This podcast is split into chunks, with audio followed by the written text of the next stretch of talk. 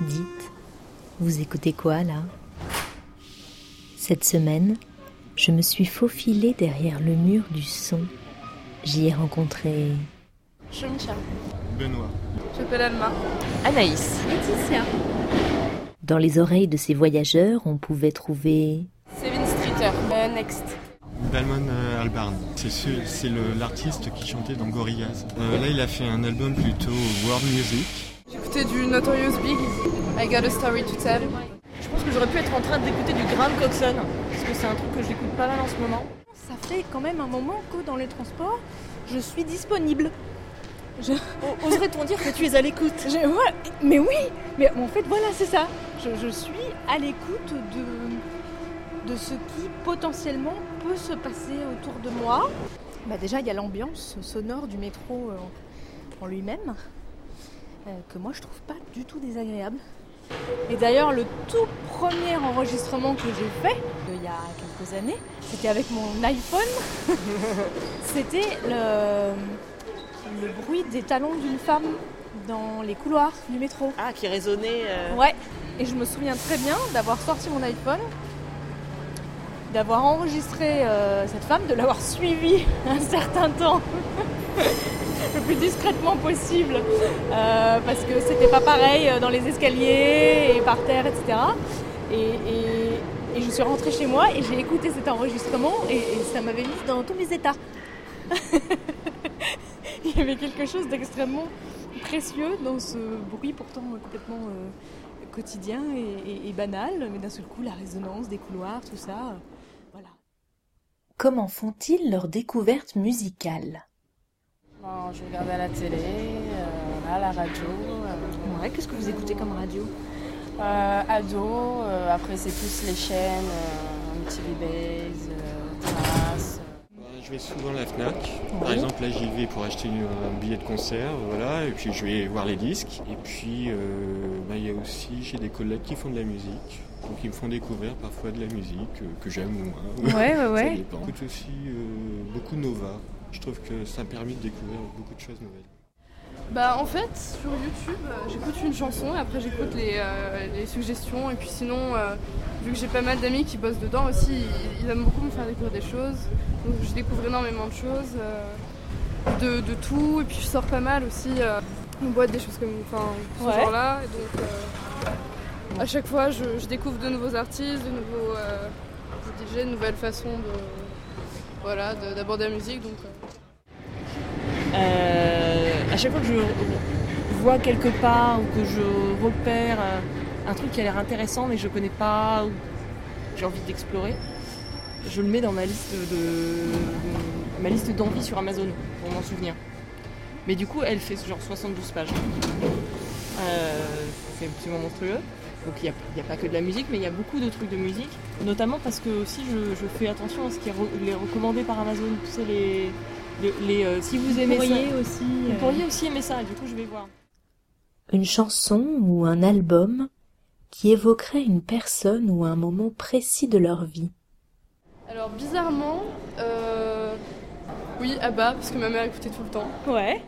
Vraiment, ça c'est la musique de mes 14 ans. Euh, Il y a Homogénique de Björk. Où euh, pareil, il y avait les paroles euh, qui en fait n'avaient pas plus de sens en les lisant qu'en les écoutant, hein, mais euh, c'est ça qui était beau. Et il y avait le poster dedans, qui était euh, au-dessus de, mon lit à Singapour. euh. J'ai eu un 45 tours de Ragwazine. Ah oui. Ça, je peux te le dire comme ça, là, les yeux dans Oh les là yeux. là. C'est un scoop. Ouais. Euh, mais si je remonte avant, qui me reste, bah, pour le coup, c'est euh, des histoires. Donc c'est le. J'avais le 33 tours du Petit Prince, lu par Gérard Philippe. Ah oui. Et ça, c'était vachement bien. Et il n'y avait pas de musique dedans? Non, je crois pas. Je crois pas. Et j'avais aussi, je crois bien, Peter Pan par Jean Rochefort. Ouais Ouais. Je me souviens du jour où je l'ai acheté. C'était quoi les, les circonstances euh Ah, bah, J'étais gosse, j'étais fan, je me souviens de la pochette, c'était Ouais. très bon. C'était avec votre argent de poche. Une anecdote à partager Ou peut-être un message à adresser aux autres voyageurs? Euh, récemment, une vidéo que j'ai vue sur Facebook. euh, donc un homme qui est monté, qui voilà, qui s'est présenté, euh, qui recherchait une femme entre 20 et euh, 40 ans euh, pour un mariage, mais uniquement pour avoir les papiers. Donc euh, quand j'ai vu ça, ça m'a paru euh, assez euh, ahurissant. Je me suis dit, je savais qu'il y avait des gens bizarres, mais à ce point, euh, voilà. Et puis euh, voilà, après, euh, il faut tout pour faire un monde. Parce que si jamais j'écoutais pas de musique, j'aurais dit arrêtez d'écouter la musique et parlez-vous. Mais étant donné que je le fais, euh, voilà, ça marche pas, je peux pas faire ma moralisatrice pour le coup. Ce qui est dommage, donc je n'ai rien à dire. Il y avait un type qui était au téléphone, euh, qui était en train de prendre un rendez-vous en fait avec quelqu'un, un rendez-vous de boulot euh, manifestement. Donc il était là en train d'énumérer les dates très fort, et puis d'un seul coup il y a un type un peu plus loin dans, le, dans la voiture qui s'est mis à dire oui ou, euh, ou le 12 euh.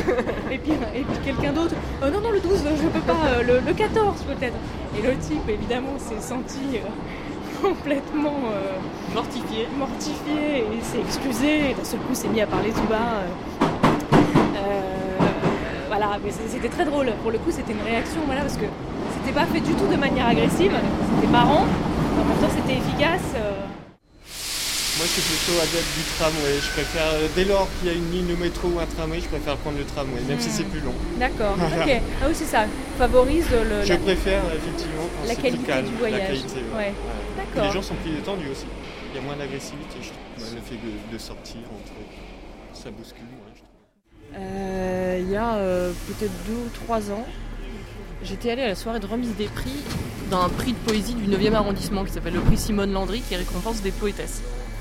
Et lors du, cocktail de la soirée, j'avais discuté avec une nana euh, sympathique mais un, brin perché qui me racontait que elle son truc c'est elle écrivait des poèmes d'amour et elle les disait aux gens dans le métro. Elle s'asseyait en face d'eux et elle leur disait un poème d'amour. Et elle faisait ça tous les jours. Et en fait, je- c'est une question pour les voyageurs. Est-ce que quelqu'un a déjà rencontré cette fille et qu'est-ce que ça fait? Ben, Elle m'a dit que globalement, euh, les gens étaient d'abord effrayés et en fait ravis et qu'ils repartaient avec le sourire. Mais je voudrais avoir, euh, j'aimerais bien avoir le témoignage de quelqu'un euh, qui l'a vécu vraiment. Si elle continue, si elle, si elle nous entend. Et si vous aussi, vous enleviez votre casque Pour voir